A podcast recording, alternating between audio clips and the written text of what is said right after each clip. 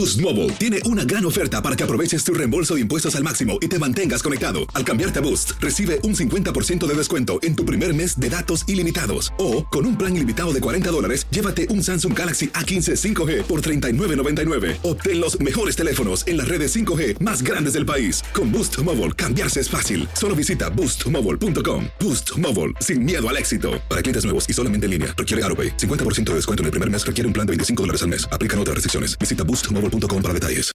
When you need mealtime inspiration, it's worth shopping Kroger, where you'll find over 30,000 mouthwatering choices that excite your inner foodie. And no matter what tasty choice you make, you'll enjoy our everyday low prices, plus extra ways to save, like digital coupons worth over $600 each week. You can also save up to $1 off per gallon at the pump with fuel points. More savings and more inspiring flavors make shopping Kroger worth it every time. Kroger, fresh for everyone. Fuel restrictions apply.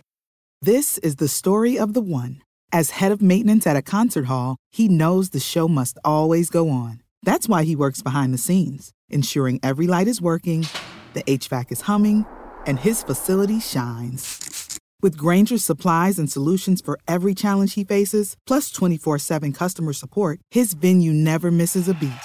Call quickgranger.com or just stop by. Granger, for the ones who get it done. Esto solo es el principio. Porque lo mejor, Esto no se va a quedar así. lo más impactante, ¿Por qué? Soy tu madre. Esta mujer me robó. Por favor, abre tus ojos. está por venir en ¿Entendiste? Tu vida es mi vida. De lunes a viernes a las 8 por Univisión. Y eso sí que amerita un brindis, ¿no crees? El siguiente podcast es una presentación exclusiva de Euforia On Demand. Comenzamos rápido porque hoy, como era menester, la noticia realmente importante, la que yo les vengo diciendo en este programa desde hace meses, que no hay una noticia ni hay un desarrollo sobre el futuro de Puerto Rico más importante que todo el proceso este de reajuste, de la quiebra y de la deuda de Puerto Rico. Empezamos diciéndolo cuando todavía no había quiebra y ahora, bueno, hemos ido aquí cubriendo paso por paso el proceso de la quiebra. Y tengo que decir que muy a mi pesar, porque no es lo que uno quisiera en el corazón que estuviese pasando, muy a mi pesar, nada de lo que hasta este momento le hemos dicho aquí por este micrófono que va a suceder, ha dejado de suceder. Todo se ha ido confirmando día tras día tras día. Una de las cosas que usted tiene que hacer para poder eh, enfrentar analíticamente, desde el análisis, este tipo de eh, problemática es buscar qué ha pasado en otras partes que como en Puerto Rico han tenido que enfrentar la insolvencia del gobierno, declararse incapaz de pagar la deuda pública, irse a un proceso de reestructuración y quiebra de esa deuda y por lo tanto ajustar los gastos del Estado. Y eso yo lo hago y lo hago con frecuencia en los casos de Grecia, en los casos, en el caso de Detroit, en muchos, en el caso de Argentina, que es el más conocido de América Latina, pero no es el único.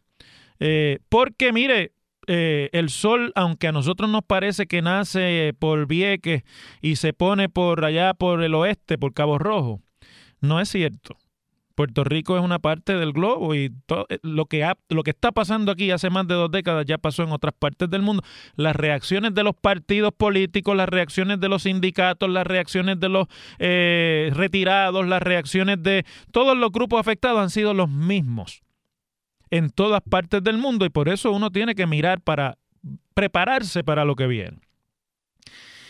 Antes de empezar el análisis de lo que pasó hoy en la, en la, en la vista de quiebra presidida por la jueza Laura Taylor Swain, déjenme contestar. Ayer, mientras yo estaba haciendo unas gestiones en la tarde, luego de salir de este programa, un buen amigo, profesor universitario, una de las personas más inteligentes que yo conozco, me escribe por mensaje de texto y me pregunta que por qué es que a pesar eh, que por qué si Puerto Rico está en un proceso de reestructuración de su deuda. Y se puede partir de la premisa de que el resultado de esa reestructuración de deuda será lo más seguro no pagar la totalidad de las obligaciones de deuda que Puerto Rico contrajo hace ya casi 40 años en adelante. Que entonces, ¿por qué se insiste en un plan de ajuste y en un plan de austeridad tan severo y por qué el plan fiscal es tan agresivo como la Junta lo quiere implementar? Yo no sé la respuesta exacta en términos de dólares y centavos sobre qué es lo que la Junta está viendo que muchos de nosotros no vemos porque no tenemos acceso a la información.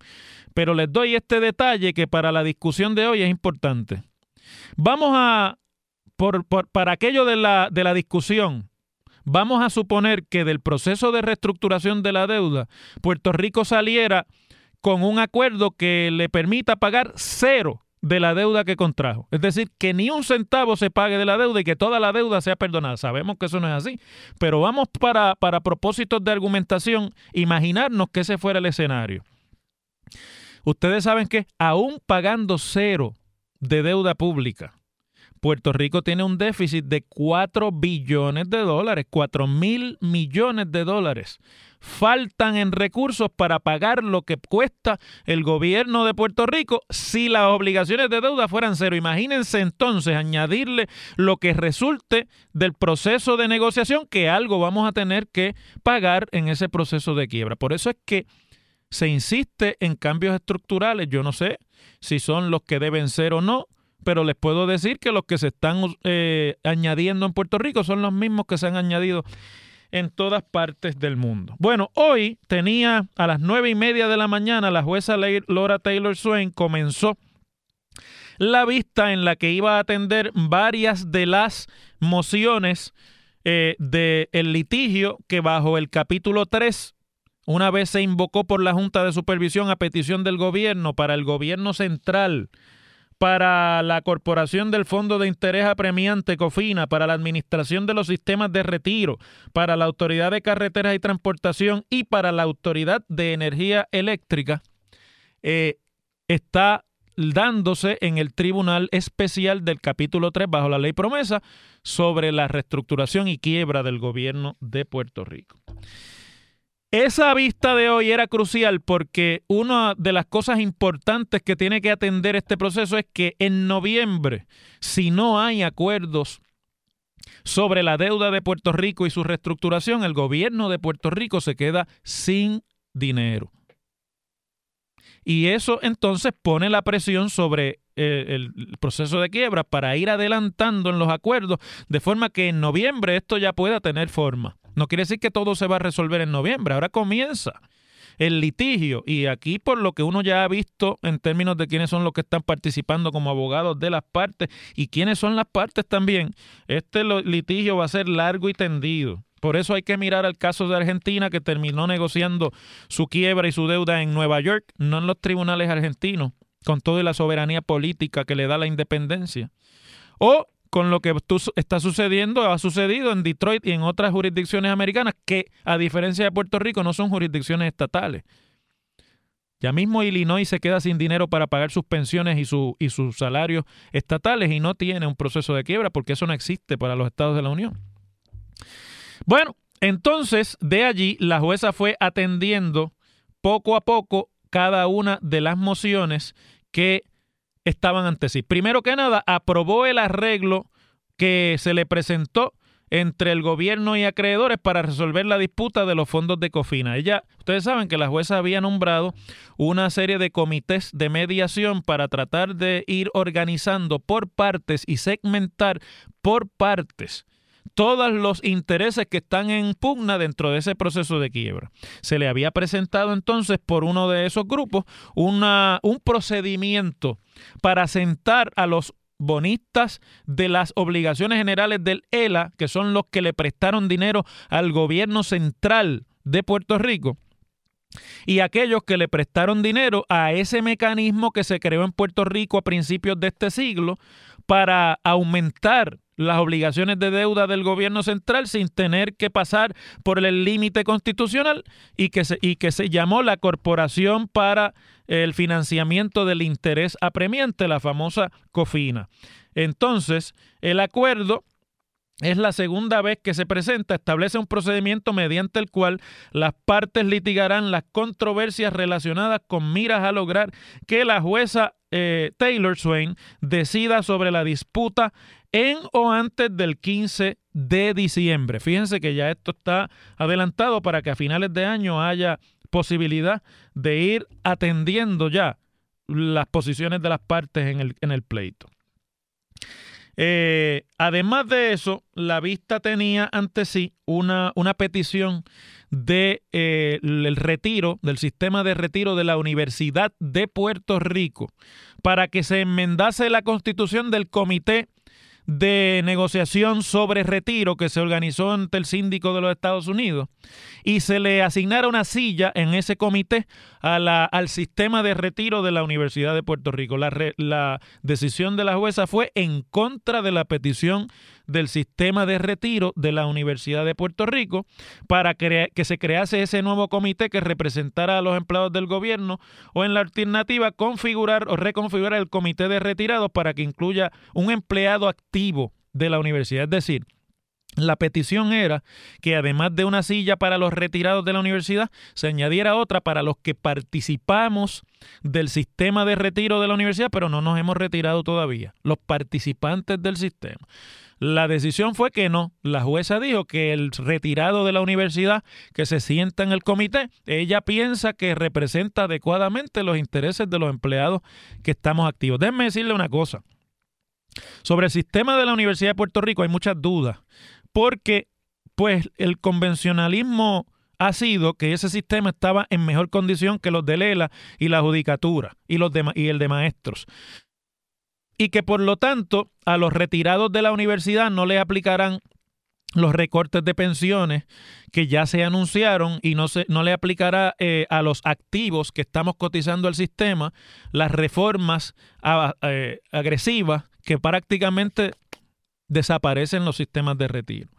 Yo creo que eso no va a pasar. Yo creo que en el proceso de quiebra se va a ver el proceso de, el problema de retiro como un todo, se va a ver los fondos de retiro como lo mismo y se van a ajustar todos los sistemas de retiro. Yo sé que el sistema de retiro ha estado escribiéndole a los jubilados de la universidad como para convencerlos de que ellos habían hecho lo correcto y que no van a tener problemas, pero mi intuición me dice que aquí todo el mundo va a ser parte del ajuste, incluyendo aquellos que somos parte de la del sistema de retiro de la Universidad de Puerto Rico. Entonces, en uno de los eh, las decisiones más esperadas de hoy, la jueza tenía que decidir si permitía que se organizase una eh, un, un, comité que representara dentro de la negociación a los eh, municipios de Puerto Rico. Y yo les había dicho aquí que a mí me parecía que eso era cuesta arriba por una razón sencilla. Y es que, nos guste o no, la idea de la autonomía municipal que en Puerto Rico se creó por una ley en 1991, la ley de municipios autónomos de 1991 que reformó en términos de operación interna el régimen municipal y le dio competencia a los municipios y demás, no le dio a los municipios personalidad propia. Y los municipios no tienen personalidad jurídica propia más allá que la que tiene cualquier dependencia del gobierno. La constitución de Puerto Rico creó los municipios como una criatura suya al arbitrio total de lo que decida sobre el orden municipal la legislatura. Si le quiere dar autonomía, si le quiere quitar autonomía, si quiere eliminar municipios, si quiere consolidar municipios, si quiere crear nuevas estructuras para sustituir las que ahora nosotros conocemos como municipios. Todo eso nuestro orden constitucional queda al arbitrio de la Asamblea Legislativa y los municipios en términos constitucionales no existen separadamente del gobierno central.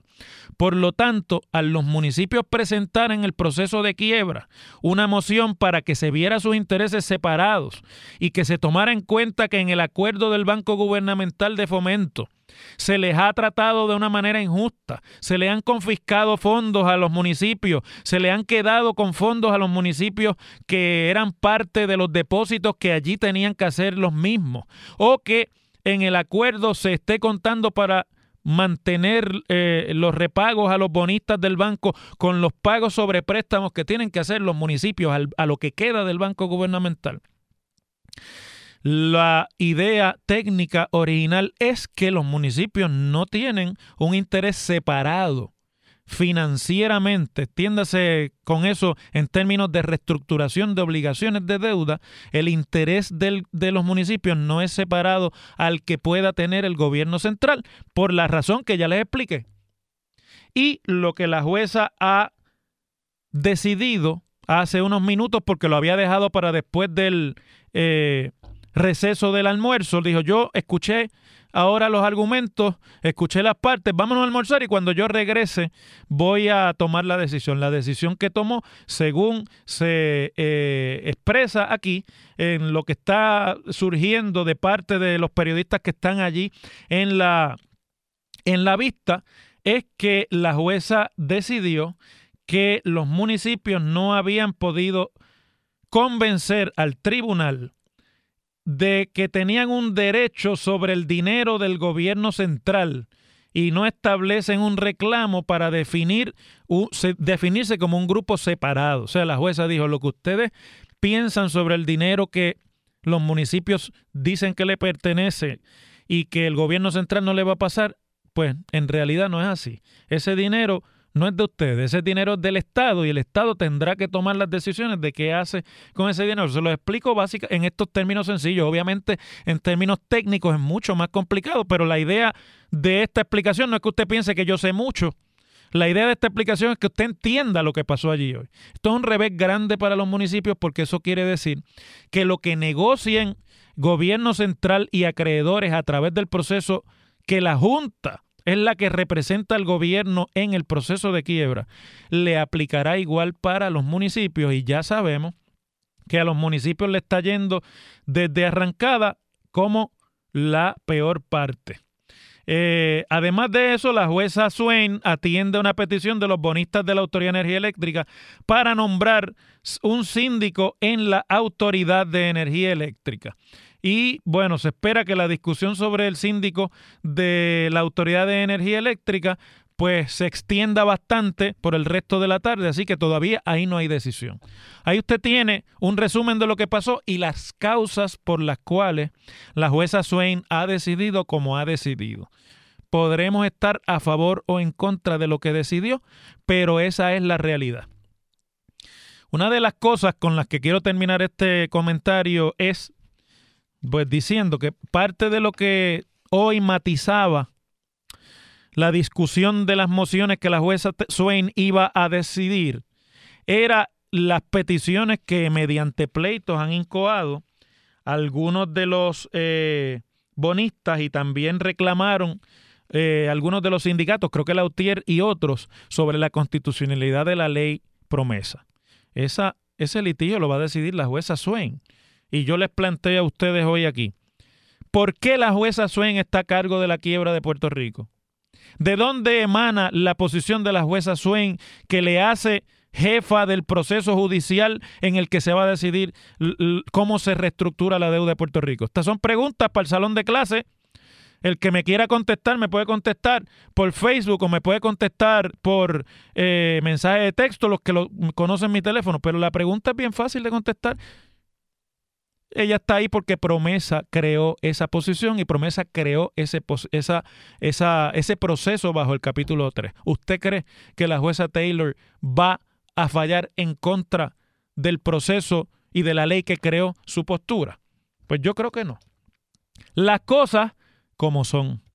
El pasado podcast fue una presentación exclusiva de Euphoria On Demand. Para escuchar otros episodios de este y otros podcasts, visítanos en euphoriaondemand.com. Boost Mobile tiene una gran oferta para que aproveches tu reembolso de impuestos al máximo y te mantengas conectado. Al cambiarte a Boost, recibe un 50% de descuento en tu primer mes de datos ilimitados. O, con un plan ilimitado de 40 dólares, llévate un Samsung Galaxy A15 5G por $39.99. Obtén los mejores teléfonos en las redes 5G más grandes del país. Con Boost Mobile, cambiarse es fácil. Solo visita boostmobile.com. Boost Mobile, sin miedo al éxito. Para clientes nuevos y solamente en línea, requiere AroPay. 50% de descuento en el primer mes requiere un plan de 25 dólares al mes. Aplican otras restricciones. Visita Boost para detalles. Familia querida de Univisión, aquí Lucero para decirles que no se pueden perder el gallo de oro. Lunes a viernes a las 9 por Univisión.